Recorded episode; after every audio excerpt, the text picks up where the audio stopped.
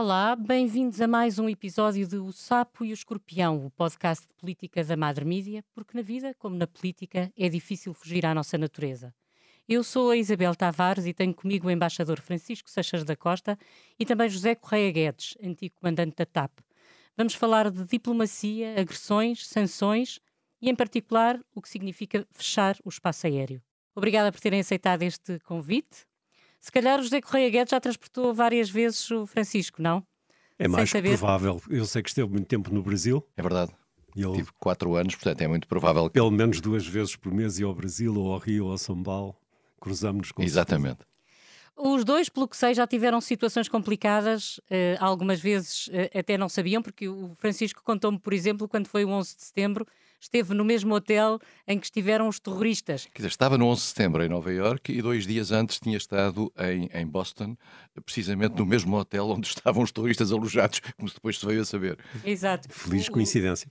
O José Correia Guedes já teve um avião que foi sequestrado. desviado, sequestrado. E tive que fazer uma, uma aterragem de emergência logo a seguir ao 11 de setembro, devido a uma, uma revolta a bordo, que é tudo aquilo que a gente deseja a seguir ao 11 de setembro, é ter uma cena de pancadaria a bordo.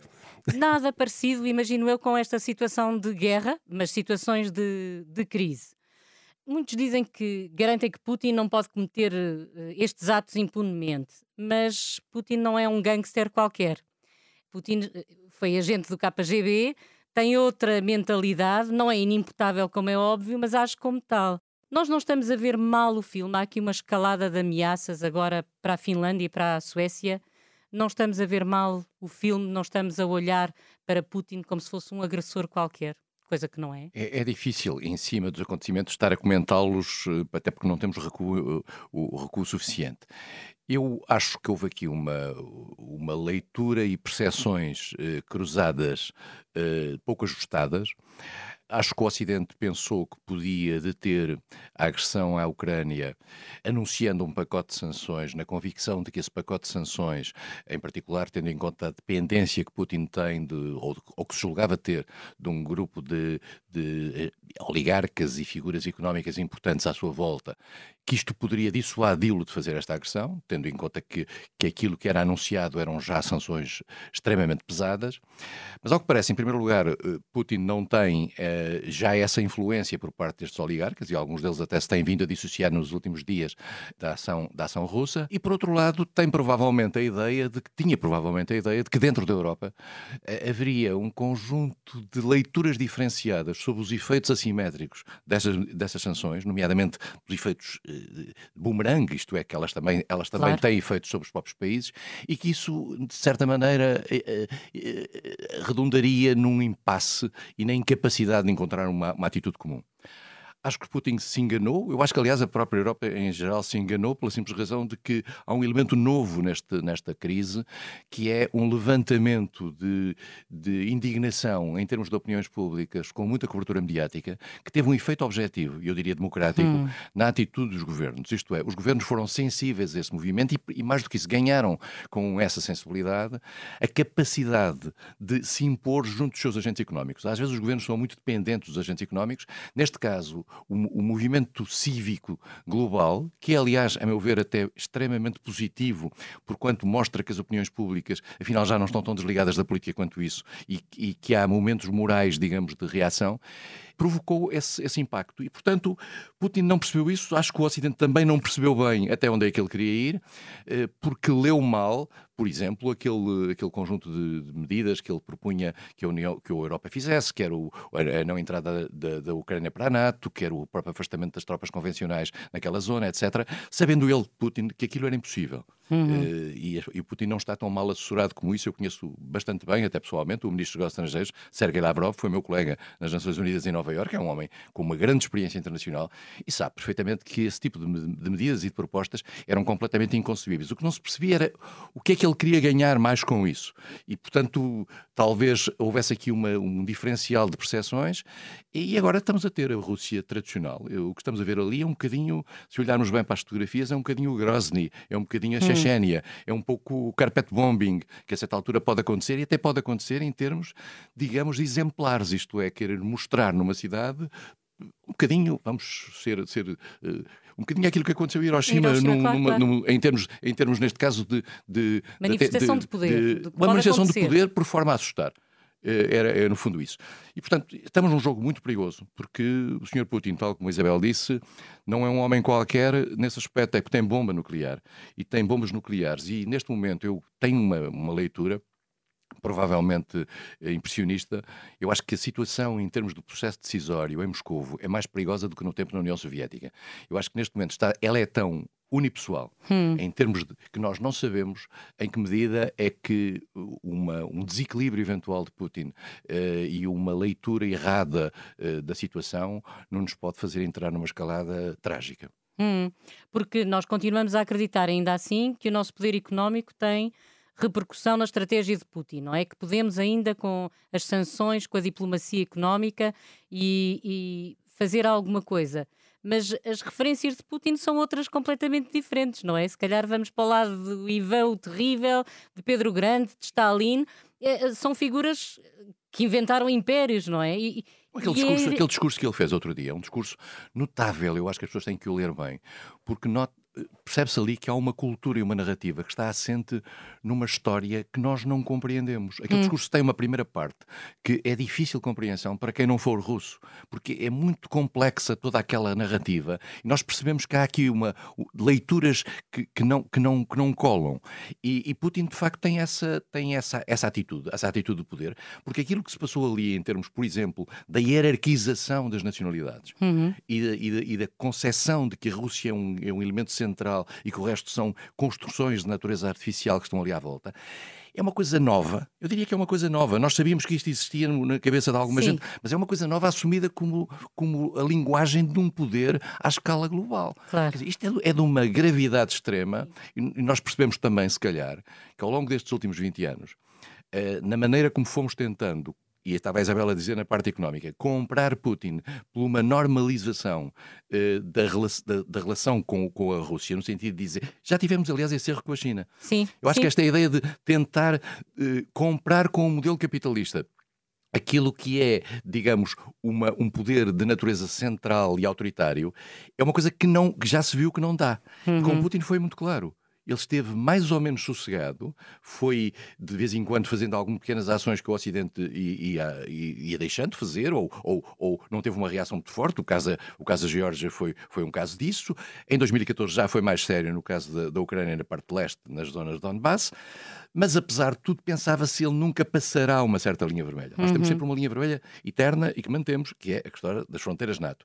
Pensava-se, até aí ele vai atuar mas demos conta que afinal eh, Putin pode ir muito longe e nós não sabemos até onde. Pois, e o que é que Putin tem a perder? Eu acho que se nós não soubermos o que é que ele tem a perder exatamente. Agora tem a perder bastante, porque eu acho que, eu acho que ele fez uma má, uma má avaliação da situação. Ele nunca acreditou que o mundo ocidental reagisse da forma que reagiu, hum. nunca acreditou. Aquilo que se passou ontem nas Nações Unidas é muito importante, porque não, não tem significado nenhum sob o ponto de vista prático, mas tem é uma espécie de sondagem à escala global relativamente à solidão em que a Rússia está. A Rússia está numa solidão internacional imensa. A Rússia está hoje com, mesmo aqueles que se abstiveram, uma abstenção de Cuba face à Rússia. A abstenção da China não me, não me surpreende e, e, podemos falar disso, mas a abstenção de Cuba faz-me uma grande impressão. Hum. A Rússia, quer dizer, no tempo da União Soviética, a Rússia tinha, apesar de tudo, algum proselitismo, alguma capacidade de, de influência. Agora tinha vindo a recriá-la lentamente na Síria, eh, na Líbia, no, no Mali, eh, pequenos, pequenos espaços onde apesar de tudo, a sua capacidade económica ainda tinha sido capaz de ter, de ter uma ação de natureza política. Agora, perante este cerco, nós estamos perante uma coisa, nós falamos muito das sanções, mas não falamos de uma coisa que é a realidade. Nós estamos, a Rússia está sob embargo. Sim, sim. A Rússia está sob um embargo. E, e, nós sabemos o que é um embargo, quer dizer, já vimos isso no passado. A Rússia já sofreu muito com as, com as últimas sanções, mas pôde reabsorvê-las. As sanções com o tempo reabsorvem-se algumas delas. Estas passam, ao que parece, enfim, eu não sou especialista, mas dizem-me que, sob o ponto de vista financeiro, estas sanções têm uma gravidade extrema, criam também problemas grandes ao, ao Ocidente, uhum. mas criam para a Rússia uma, uma, uma gravidade extrema a prazo. E, portanto, é, isto não tem uma consequência imediata, imediata na vida dos claro, cidadãos até russos, ele agora está mas muito provavelmente, um, exatamente, mas a prazo pode acontecer, pode acontecer que a, a, situação russa, que a população russa, enfim, o mal-estar tenha consequências de natureza política e, e, digamos, Putin, que até agora tem conseguido, com o apoio da Igreja, com o apoio de, de, de variadíssimos setores, conseguir cavalgar esta esta humilhação eh, que, que, a Rússia teve no pós-União Soviética relativamente à perda da guerra, no fundo, hum. eh, isto pode, de repente, criar uma situação de isolamento à Rússia eh, com consequências muito, muito, gravosas para a vida da população. Uhum. José Correia Guedes, é seguro voar? Quer dizer, não seria a primeira vez que um míssil uh, caía em cima de um, de, um, de, um, de um avião civil, mas há ou não há um perigo iminente? As pessoas têm ou não têm, devem ou não devem evitar viajar, ou não há perigo nenhum? Como é que olha para isso? Não, eu isso penso que não. Uh, há espaços aéreos que estão fechados, portanto, o nosso é um deles. Eu penso que a maior parte das pessoas não tem a noção da, da dimensão do nosso espaço aéreo. Qual nosso, é que é? Que é gigantesca. E estou a falar, note-se, em termos de controle de tráfego aéreo. Sim. há outros fatores, sei lá, a zona económica exclusiva e assim, que são coisas diferentes. Estou a falar em termos de controle de tráfego aéreo. Nós estamos divididos em, essencialmente em duas regiões. Uma que é a, a região de informação de voo de, de Lisboa, que abrange todo o território continental e toda a zona marítima até à Madeira.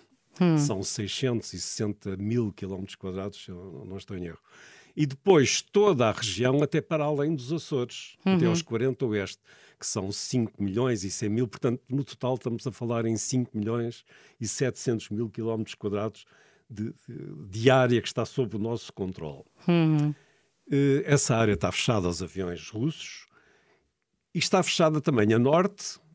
A norte está Shenwick, que é uma, uma zona controlada pela Irlanda e pelo Reino Unido, e a sul as Canárias, obviamente também participam no, nessa, nessa exclusão, mas em relação às, às, sanções e à aviação, de uma forma geral, até porque tem a ver com aquilo que foi dito aqui. Eu acredito nas, nas sanções hum.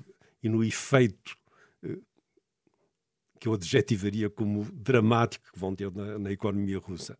Em relação aos aviões, o que está a acontecer agora, uh, a esmagadora maioria da frota da Aeroflot, são 186 aviões, se não estou em erro, são em regime de leasing. Aliás, quase todos os aviões que voam no mundo neste momento são em regime de leasing. E no âmbito das sanções, os, os lessors, que são companhias, neste caso sediadas na, na Irlanda, reclamaram Exato. A, a, devolução dos seus aviões. Até agora não aconteceu nada. Os russos não, não, devolve, devolveram. Não, não, devolveram os aviões, nem sabemos se, se, vão devolver. Claro que depois há mais uh, sanções a, a jusante, ou seja, não, não vendem material, porque todos os aviões, uma pequena parte de aviões russos, já lá vamos, mas a esmagadora maioria dos aviões são ocidentais, são Boeing e são Airbus.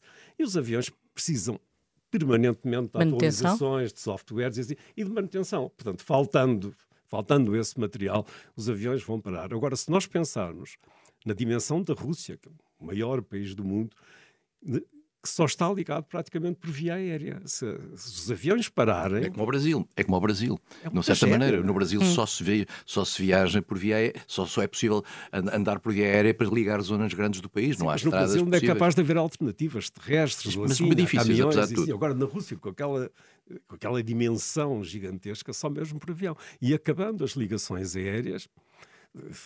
Penso hum. que a economia corre o risco de, de entrar em colapso. Deixe-me só fechar isto.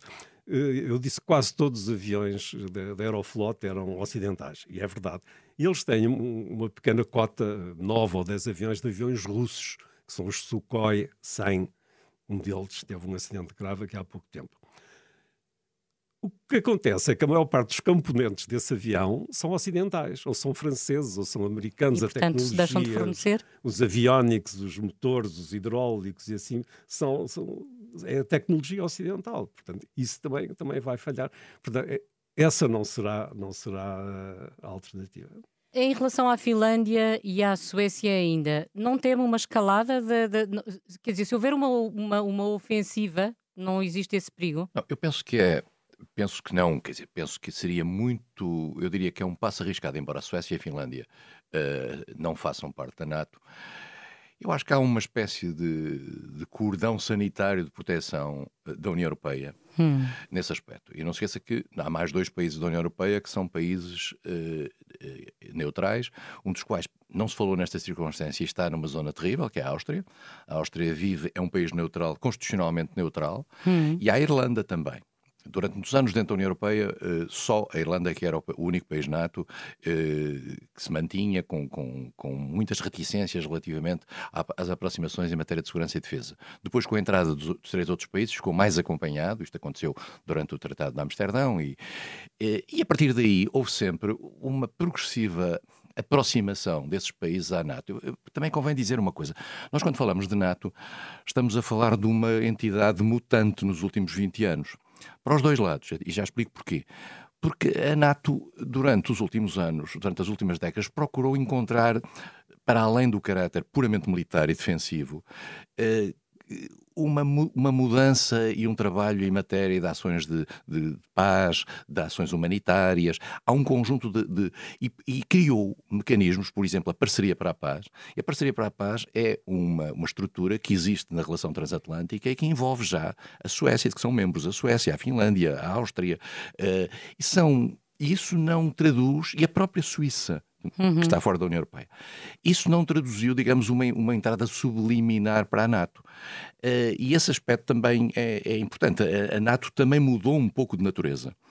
Uh, e há aqui um argumento que a, que a Rússia utiliza, e utiliza com alguma razão, mas, mas é uma razão relativa.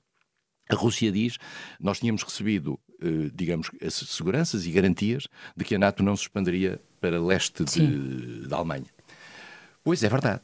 É verdade. Só que a Rússia com quem foi negociada essa garantia é outra Rússia. Uhum. A Rússia do Sr. Putin, ao longo dos últimos 20 anos, tem dado sinais de que permitiram a esses países assustarem-se relativamente à sua própria segurança e, naturalmente, terem a tentação de se encostarem a um espaço que lhes dava outras garantias num quadro democrático com o qual se sentiam próximas e do qual estavam bastante ligados em matéria económica, etc.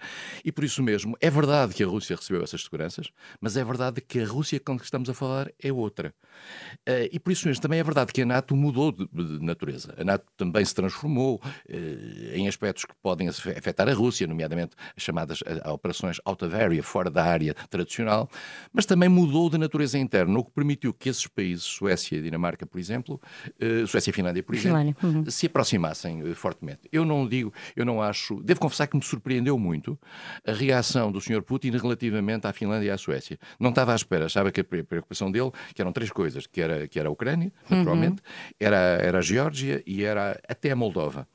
Uh, confesso que me surpreendeu, porque achei que ele já tinha dado por adquirido que a aproximação da Suécia e da Finlândia às instituições europeias não era algo preocupante. Eu recordo-me perfeitamente, quando estive no governo e, nessas, e, e na altura do Tratado de Amsterdão, que Suécia e Finlândia tinham um debate interno relativamente às, às suas aproximações às instituições europeias eh, e às, e às instituições de, e à própria NATO.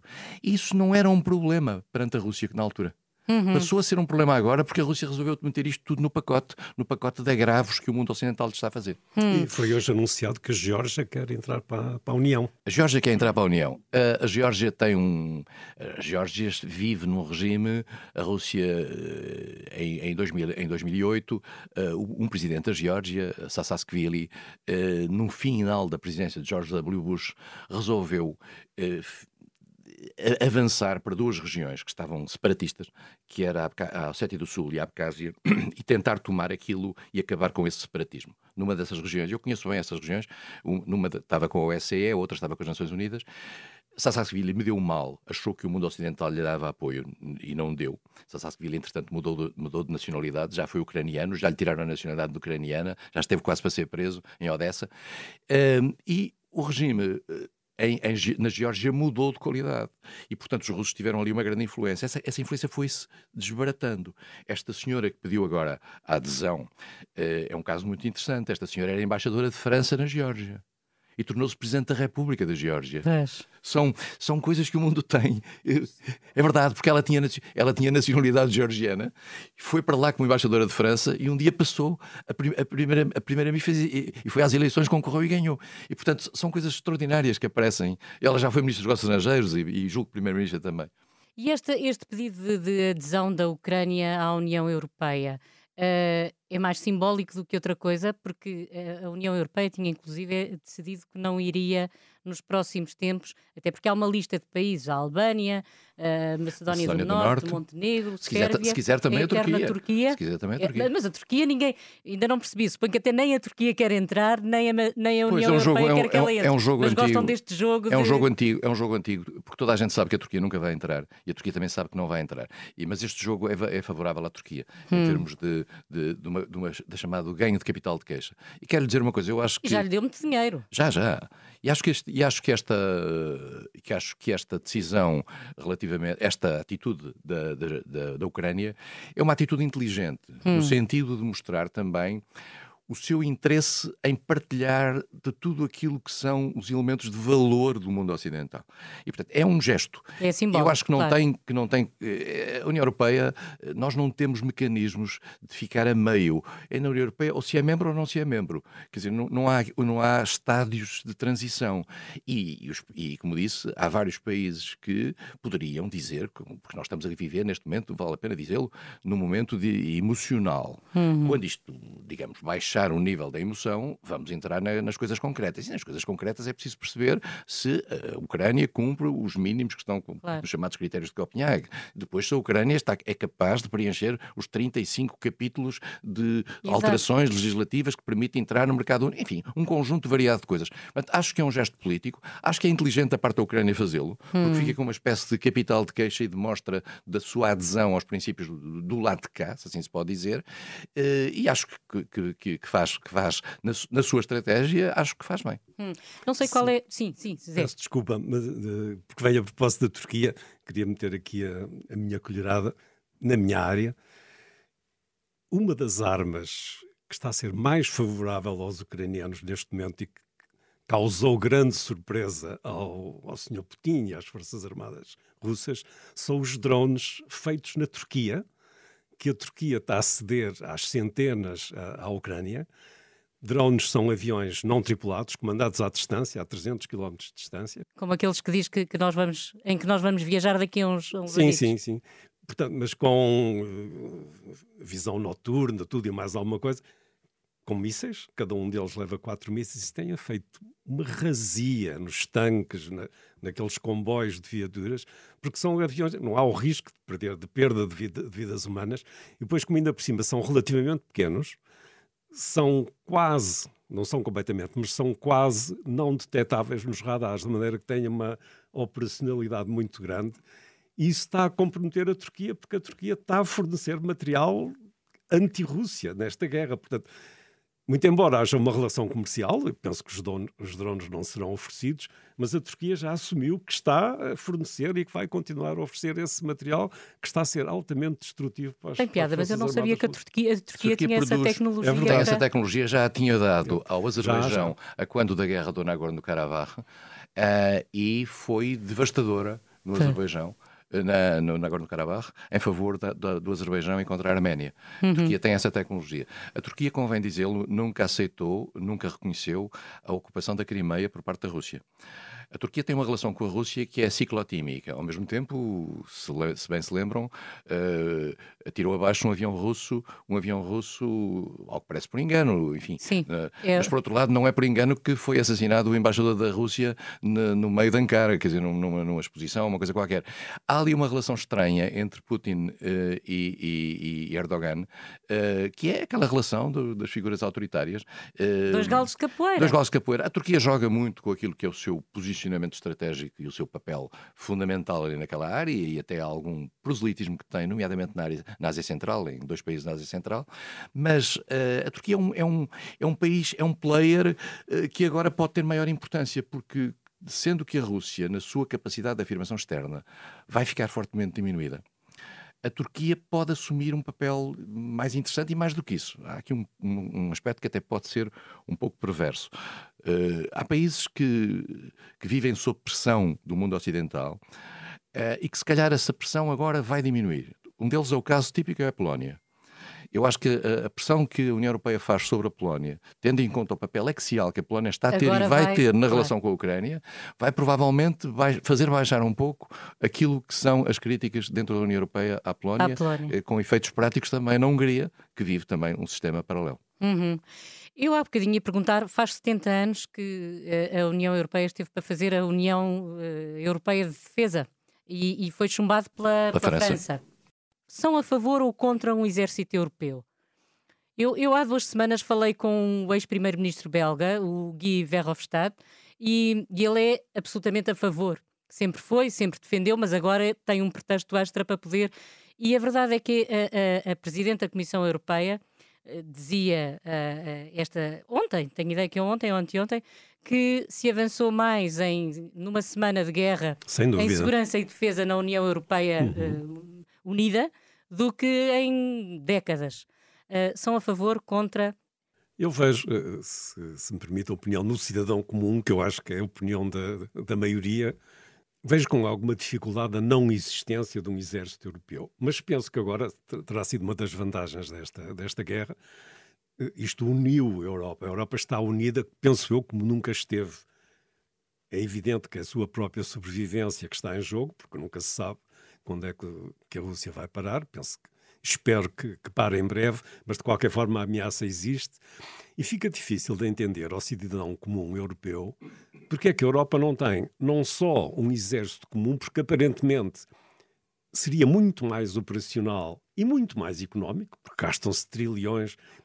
240 mil milhões se gasta na União Europeia, o orçamento da União Europeia para as Forças Armadas, que é uma brutalidade. O que é que claro se faz com 240 claro, mil milhões? Sim.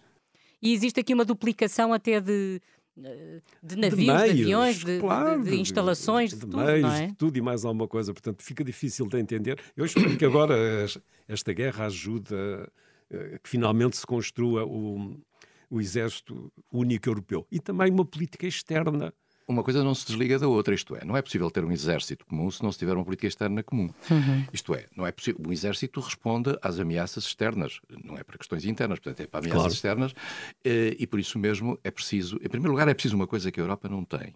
E é por isso que eu sou sempre um, um, um pouco cético na questão, particularmente da abordagem do exército comum. É preciso um patriotismo europeu, porque nos exércitos morre-se. Eu não estou a ver muita gente de Almodóvar a ir morrer por Donetsk. Uh, eu devo confessar que tenho alguma dúvida. Mas isso sobre... está a acontecer com os russos, eles vêm desse Mas vem, mas, mas a Rússia é um país. Mas a Rússia é um país. Nós, a Europa não é um país. Nós não somos um país. E, e, ao não sermos um país, temos uma percepção. Por isso mesmo é que não há política externa comum verdadeira. Porque nós temos percepções diferenciadas em função precisamente de onde está o nosso país. Diz-me, ah, mas uh, agora percebemos melhor que, os, que afinal os nossos interesses se defendem ali e não, não se defendem apenas deste lado do Atlântico. Uh, pois, mas é que isso é uma percepção eh, em momentos eh, dramáticos. Eu acho que no dia a dia as pessoas ligam muito a concepção eh, do seu país à sua capacidade de influência em determinadas áreas e a União Europeia tem-se vindo a revelar Agora, este, eu acho que este momento, que é verdade que, que deu um, um, novo, um novo fôlego uhum. à, à, questão europeia e à junção dos países europeus, também prova uma outra coisa, a meu ver. Prova que sem os Estados Unidos a União Europeia nunca tem capacidade de afirmação no plano internacional. Hum. Uma capacidade forte de afirmação no plano internacional. Os Estados Unidos são um poder europeu. Foram hum. desde a Segunda Guerra, desde a Primeira Guerra Mundial, em particular depois da Segunda Guerra Mundial, e são hoje e mantêm-se hoje como um poder europeu. E é a conjugação, eh, digamos, do poder americano com o poder, com os poderes europeus que dá a força conjuntural àquilo que é a ação comum, eh, nomeadamente como agora se está a ver no caso da Rússia. Eu tenho, uh, há muitas dúvidas, em primeiro lugar, sobre a chamada autonomia estratégica europeia, uh, que levaria à criação de um exército puramente europeu. Não poderia fazer desligar digamos, a posição europeia da posição da NATO. Quem, não, quem é contra a NATO em Portugal, e há muita gente que é contra a NATO em Portugal, é, é, seria favorável a isso, Sim. isto é, manteria uma dimensão europeia para não ficar tutelado por aquilo que são Exato, as perspectivas dos Estados Unidos. Sempre.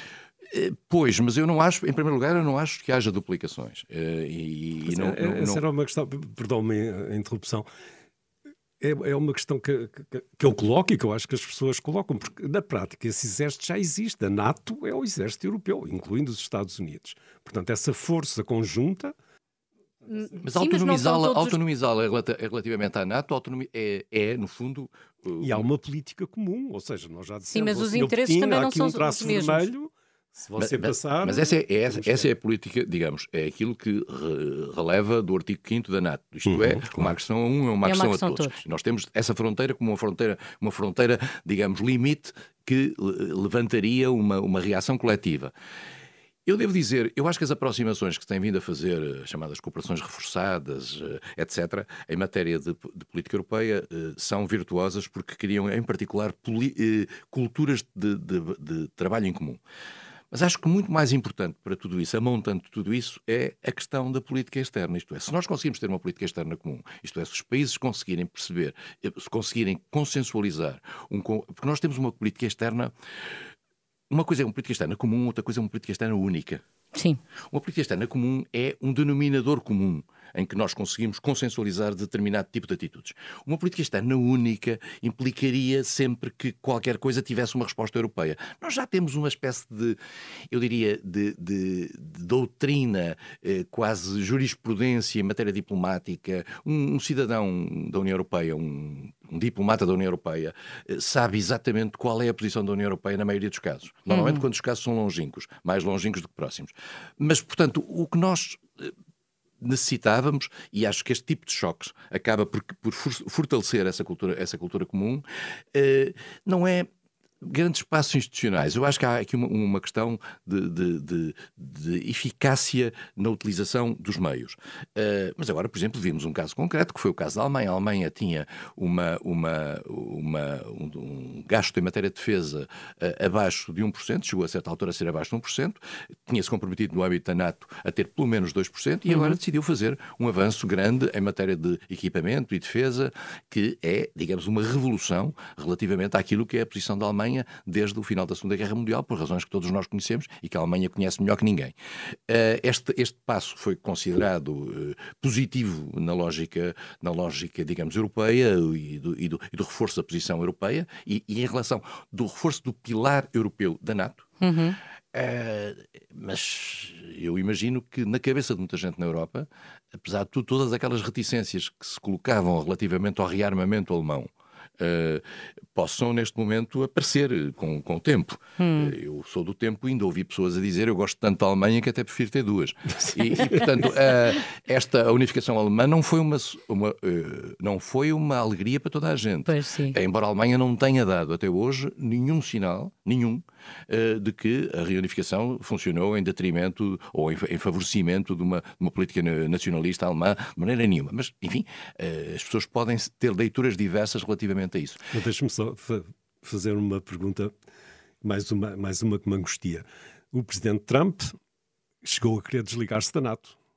Nada garante que ele não venha a ser eleito claro. em 2024 e que essa obsessão, mais do que uma ideia, se mantenha. Nessa altura, o que é que acontece? Ficamos entregues a nós próprios. Sim, mas quer queiramos, sim. quer não, vamos ter que nos unir. Ou sim, então, sim, mas isso aí, eu acho que este, este choque tem, tem, tem essa vantagem de, de, choque cultural relativamente e, a essa ideia. de nos pôr a pensar outra vez nesse assunto, não é? De trazer isto para... Mas isso que disse Trump, há uma, coisa, há uma coisa que eu acho que na Europa, particularmente aqui em Portugal, não se sabe muito o que se está a passar nos Estados Unidos. É uma coisa, coisa curiosa. Nos Estados Unidos houve manifestações a favor de Putin com a presença de senadores americanos. Uhum. É extraordinário. É uma coisa extraordinária uhum. e, e que passam-se coisas. Os Estados Unidos estão, neste momento, profundamente divididos sob o ponto de vista político dentro do Congresso americano, de uma forma inimaginável uh, aqui há uns anos. Uhum. Uh, e isto pronuncia o que está a dizer. Isto é, há neste momento, contrariamente ao que aconteceu, ao que acontece nos Estados Unidos em todas as eleições, normalmente, a, partir da eleição de um presidente, o, a, a oposição, republicana ou democrata, não tem uma titularidade personalizada. Isto é, o, o, o chefe dos democratas no, no, no, na, no, Senado eh, tem, tem, tem um certo papel, o chefe dos democratas na Câmara dos Representantes tem um certo papel, mas um, digamos, a figura que representa o, o, outro lado só surge praticamente a um ano das eleições, nas primárias, etc. Hum. Ora bem, pela primeira vez, nós temos o chefe da oposição americana. Hum. O chefe da oposição americana chama-se Donald Trump. Uhum. E está, faz um controlo e ao mesmo tempo uma espécie de monitorização das suas tropas, e vamos ver, e vamos ver a eficácia disto. Já vamos ver ver isso no dia não sei quantos de novembro Sim, deste ano. Uh, na primeira terça-feira, mais próxima da primeira segunda-feira de novembro dos anos pares. Uh, e vamos ver, vamos ver o que vai ser o que vai ser o resultado disto em matéria do desequilíbrio dentro do Congresso americano, quer na Câmara dos Representantes, quer em particular no Senado, e de que maneira isto vai atar as mãos a Joe Biden para o resto do mandato hum. e de que maneira isto vai criar uma carpete, um tapete vermelho para a vinda de, de Trump. E aí tem razão. De facto, Trump, uh, se, se volta com as suas ideias de acabar com a NATO, resta saber se, se enfim, se, o, se, se este, o que se passou agora também não terá algum efeito na, na política americana. Uh, se volta com isso, naturalmente que os europeus acho que aprenderam com esta lição e se calhar o salto em frente que, que, a, que, a, que a Alemanha deu e, a, e, a, e, e, até, digamos, a, a, afirmação do poder que a França quer fazer no âmbito da União Europeia, porque a França agora tem uma oportunidade também de alguma, de alguma afirmação, porque dado que o Reino Unido saiu, o Reino Unido era, um, era o outro membro permanente do Conselho de Segurança. A França é o único poder nuclear dentro da Europa. É o único poder nuclear dentro da Europa. É, é o único é o único país que tem uma capacidade de projeção de forças dentro da Europa hoje em dia. Não há hum. mais nenhum país que tenha essa capacidade de projeção de forças. A França é verdadeiramente o líder. Se, de facto, há este renascimento do eixo franco-alemão através de uma maior imbricação da Alemanha em matéria de segurança e defesa, pode estar criado aqui uma nova realidade dentro da Europa, um bocadinho, digamos, o. o Resta o, saber o se princípio. o líder está uh, à altura, porque uma das coisas que eu acho que esta, que esta guerra uh, coloca em perspectiva é a coesão, até que ponto é que as instituições são sólidas e que os líderes são de facto líderes, não são. Uh, um, presidente qualquer ou, ou, ou mas esse, um... esse, é, esse, é, que é o problema da Europa. E é o problema, mas esse é que é o problema dos países democráticos e da circunstância de nós não sermos um país. Hum. nós somos 27 países cada um com ciclos políticos diferentes com, com vagas políticas diferentes até com modelos institucionais diferentes com eleições e momentos diferenciados com constituições andamos muito, muito diversas. Andamos a tempos diferentes. E conjugar isto de uma forma que não fragilize é muito complicado nós, nós já estamos a chegar ao fim, mas eu queria antes fazer uma pergunta que tem a ver com a, com a Assembleia Geral da, da ONU, que aprovou a tal resolução que condena a, a invasão russa da Ucrânia. Os 193 eh, Estados eh, membros das Nações Unidas 141 foram favoráveis, depois houve os tais, cinco, as tais cinco votos eh, contra que não, não me causaram estranheza absolutamente nenhuma. É um bocadinho como aquela coisa do PCP na, na Europa, o ter votado contra, quer dizer, não percebo porque é que as pessoas acharam tão estranho, eu acho que era absolutamente expectável. Uh, isso é que é o PCP, estranho seria ao contrário. Mas houve 35 abstenções. O Francisco há bocadinho ia dizer que dessas 35 abstenções, se calhar havia algumas que valeria a pena Bom, algumas que nós não, que são, que são, tem que se explicar e tem que se tentar explicar, sei lá, Angola e Moçambique abstiveram-se, uh, vários, há, há, vários países cuja abstenção é estranha, uh, outra é estranha ao contrário, é por não terem estado a favor de, uh, contra, o, contra essas medidas. Por exemplo, o caso de Cuba para mim é, é fundamental. o caso da China, a meu ver, é mais explicável. Eu acho que a China, para utilizar uma expressão salazarista, a China está a ter uma neutralidade colaborante com a, com a, com a Rússia já foi, já foi isso claro naquele comunicado entre Xi Jinping e, e, e Vladimir Putin no início dos Jogos Olímpicos de Inverno. A China tem tido um comportamento no Conselho de Segurança sistematicamente de abstenção eh, face eh, às condenações que, que são propostas contra, contra a Rússia. A China nunca, a China nunca, também, tal como a Turquia, nunca aceitou a, entrada na Crimeia. Esse é um ponto hum. importante. Nunca declarou a Crimeia parte da Rússia. A China foi muito relutante em relação àquilo que foi a ação russa na Geórgia em 2008. A China tem uma teoria que tem a ver com a situação de Taiwan, de que não pretende mudar as fronteiras. Uhum para evitar, digamos, a emergência de, de, de, de, separatismos que possam dar ideias a Taiwan. E, portanto, a China tem, a China também tem um problema neste momento. A China sabe que é o inimigo dos Estados Unidos. A hum. China é o inimigo dos Estados Unidos. A Rússia, se nós se nos lembrarmos, quatro meses atrás, não ouvíamos falar da Rússia. A Rússia é uma coisa que tem quatro meses. Agora, hum. ninguém ouvia falar da Rússia. A grande questão era o avanço americano para a China, o Quad, os, o, o AUKUS, eh, toda a mobilização da, da Austrália, da, do Japão, da Índia, tudo, tudo, toda essa, toda essa, esse movimento agora está esquecido, está entre parênteses por algum tempo. Mas a China sabe que é, o, que, é o, que é o objeto disso. Ora bem, e sabe que está-se a criar um ambiente para uma nova Guerra Fria. Vamos ser uhum. claros. E a China não quer ficar do lado diga, ao lado de um parente pobre que é a Rússia e que vai ser cada vez mais pobre. Que é uma pobre. coisa, aliás, que irrita muitíssimo Putin também. Exatamente. Putin não gosta de ser o parente pobre. Mas vai ser, mas vai ser, até porque vai ser mesmo pobre no sentido quase económico do, económico do, do termo. termo. Ora bem, a, a Rússia, a China terá tido algum cuidado neste tempo que ela pressente que é emocional para o mundo, no sentido de não ser vista completamente ao lado da Rússia, eh, mas também não se afastando eh, excessivamente. E, portanto, eh, até porque para, para, para, no próprio imaginário americano e europeu, uma atitude chinesa muito pró-russa nesta altura teria um efeito devastador sobre a própria manutenção de algum diálogo com, com, com, a China. Eu acho que, apesar de tudo, a China pressente que o futuro não está a seu favor, os Estados Unidos vão tê-la como alvo objetivo das sanções, de medidas, de, de, de, quase de cerco sob o ponto de vista geopolítico e geoestratégico, e isso já foi, já foi visto mesmo no primeiro ano de, de Joe Biden, e, e é uma coisa que é completamente transversal na política americana entre os republicanos e democratas, mas a China não quis fazer esse passo e ficou ali a, a meio caminho. Mas eu devo dizer-lhe que mais do que as abstenções, que são interessantes e vale a pena analisá-las, eh, uma a uma quase, eu acho que o número de Estados que votaram eh, contra, a favor da resolução contra, contra a Rússia eh, torna o Sr. Putin um homem só neste mundo. Hum. O Tribunal Penal Internacional está a juntar provas, não é? Sobre crimes... demora, demora muito tempo e o Tribunal Penal Internacional tem uma característica: nunca condena ninguém à revelia. Hum. Isto é, só condena Sim. em presença. Pois. E, portanto, Sim, não vai ser fácil. Portanto, não vai ser, não fácil. Vai ser fácil. Eu acho que Putin é absolutamente poderoso e sem, e sem capacidade de alguém ter alguma voz contra, contra ele. Lavrov é um, é, um, é um conhecedor dos assuntos internacionais muito bom, foi, foi, é ministro há, não sei, há 16 anos, creio eu, foi embaixador das Nações Unidas muito tempo também, eh, foi quando eu o conheci, era um operador extraordinário, do seu ponto de vista diplomático, e com grande capacidade de consenso e com grande humor um homem com, com imenso humor, uh, mas não sei, tudo isto depende da, do, do, da, da, cabeça de Putin.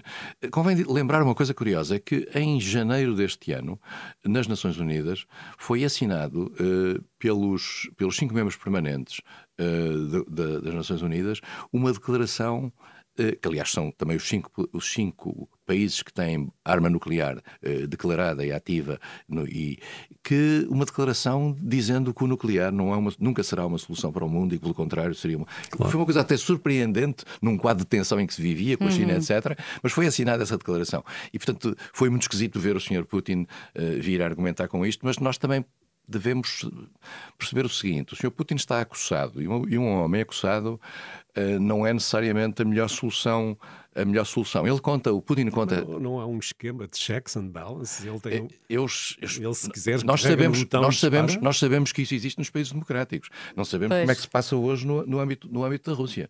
E esse é que é o, esse é que é o drama. É que nós não sabemos qual é o, o decision making process no meio, no meio no, na Rússia.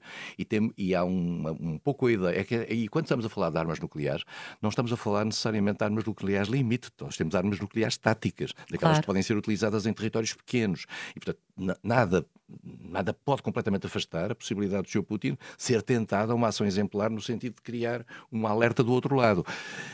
Isto é, isto é uma escalada, isto é uma escalada imensa. Nós temos, de facto, e, e, diz bem, nós, a questão dos checks and balances é muito importante e nós temos-la no, no âmbito dos países ocidentais, uh, mesmo em, em, particular no âmbito dos países com, com, armas nucleares. Não é qualquer presidente que, de repente, numa noite, sai de manhã e resolve, resolve carregar no botão.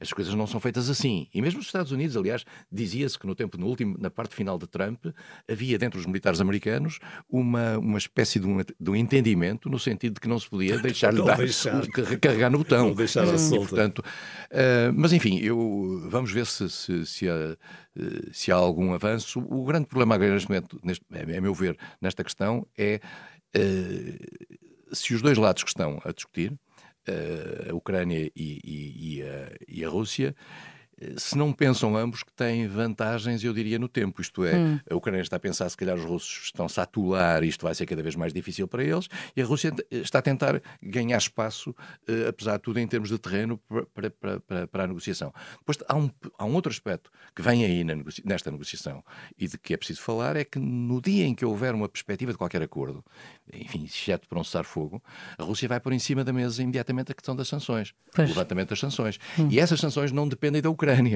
vão depender da leitura que os outros façam, do modo como a Ucrânia terá ou não por exemplo, concedido um, um, um determinado compromisso. Uhum. Uh, se esse compromisso vier a ter lugar, porque também pode não ter lugar. Uhum. Há uma. Deixa-me só acabar a minha intervenção com isto. Agora, de repente, lembrei-me. Há uma. Eu gosto muito de música. Há uma canção antiga do Sting em que ele acaba I hope the Russians love their children too. Esperamos que os russos Sim. também amem os seus filhos. Portanto, eles não vão não vão desencadear uma guerra nuclear porque eles sabem que eles também vão morrer. Exatamente. Não, não acredito isso... nada nisso. Não, não, eu não sou nada, uh, não acredito nada nessa perspectiva. Aliás, essa coisa bonita que se diz do, da, da, canção do Sting tem muita graça, mas eu já contei isto aqui exatamente neste podcast e volto a dizer porque nós temos ouvido imensos. Uh, nós esquecemos que há muitos russos que são contra a guerra, não é? Uh, mesmo aqueles que têm que a, que a, que a lutar. Uh, e, e, os que estão espalhados pelo mundo também estão a ser altamente penalizados. Isto é pior do que os chineses, quando foi a, o início da pandemia, que não podia aparecer um chinês em lado nenhum, ficava toda a gente logo a, aí sim o distanciamento existia. Uh, e, e, portanto, eu, eu acho que uh, os, os, os, russos também têm sido muito penalizados e acho que o, Putin quer lá saber com toda a franqueza se morrem crianças, se morrem mulheres, ele não está para aí virado, não é essa, esse não é o ponto dele, não, há, não acho que seja, que seja isso. Só que o nuclear, o nuclear, é, um, o nuclear é, uma arma, é uma arma limite, porque a certa altura pode limpar um país do mapa. E claro. apesar de tudo, a teimosia, acho que. Porque nós pensámos sempre até ao fim é que aquela cara eh, esfíngica do Sr. Putin traduzia uma certa reflexão e uma certa racionalidade. Hum. Uh, a dúvida se existe é se essa reflexão e essa racionalidade afinal não existem e se a emoção e o caráter nacionalista o leva a fazer correr riscos no sentido de que, porque isto é sempre um problema de percepções, de que do outro lado afinal eles não arriscarão e eu posso ir até um determinado limite. Claro. Esse é que é o drama desta, destas situações, esta percepção. E precisamente porque não há checks and balances uh, visíveis do lado, do lado de lá, uh, isto torna-se mais arriscado. E é um jogo muito arriscado. Há quem questiona a sanidade mental do senhor. Exatamente, até há quem diga Daqui a um ano, dois anos, quem é que será, em termos geopolíticos, uh, o sapo e o escorpião uh, a nível de, de países? Eu acho que daqui a dois anos vamos estar numa situação numa. Em primeiro lugar, acho que este, estas sanções vão ter um impacto negativo uh, no mundo ocidental e vão ter um impacto negativo, enfim, nos países mais frágeis do mundo ocidental. Eh, nós estávamos numa, numa, numa fase de, de, de, alguma recuperação, uh, mais rápida, aliás, do que, se previa relativamente à questão da pandemia, e, e, havia um otimismo grande. Nós vamos ter o quê? Vamos ter uma Europa com mais refugiados, de outra natureza, de, até se calhar mais facilmente integráveis do que foram alguns no passado, e isso, aliás, aliás, também não, não diz muito bem daquilo que, que é o espírito de solidariedade europeia, uh, mas uh, vamos ter uma Europa marcada por, por isso. Eu acho que vamos ter a tensão entre a Rússia e a China, entre os Estados Unidos e a China, mais acelerada hum. e mais exacerbada. E, e, em particular, se, se, o cenário do regresso do Trump com Trump ou, ou, com o Trumpismo se vier a confirmar, nós vamos entrar num outro ciclo de grande dificuldade. Uh, mas aí eu acho que, que a Europa, uh, este susto fez bem à Europa. Costumava-se dizer antigamente que a União Europeia tinha três fundadores: uh, Monet, Schuman e Stalin. Hum. Eh, eu pergunto-me se agora o Sr. Trump, o Sr. Putin, eh, o Trump já tinha conseguido isso, já tinha conseguido unir a Europa eh, relativamente, enfim, de uma forma um bocadinho nervosa e eu, eu quase diria com, com alguma cerimónia durante este período. Nós ficamos à espera do final dos quatro anos de Trump. Exato. E por isso Joe Biden é recebido de braços abertos. Mas Putin consegue substituir, de certa maneira, é mais um criador de uma outra Europa, de um Exato. outro tempo. Portanto, dali só vêm boas notícias para efeito da unidade europeia. É, o que é, o que é pena é que venham desta forma tão trágica. Chegamos ao fim do nosso tempo. Muito obrigada, Francisco Seixas da Costa. Muito obrigada, José Correia Guedes. Muito obrigado também. Foi um prazer obrigado, estar aqui. Muito simpático. Obrigada também a quem nos ouve. E voltamos para a semana para falar sobre atualidade política, à luz da fábula que nos conta a história de um sapo e de um escorpião que morreram afogados porque nenhum deles conseguiu fugir à sua natureza. Até lá.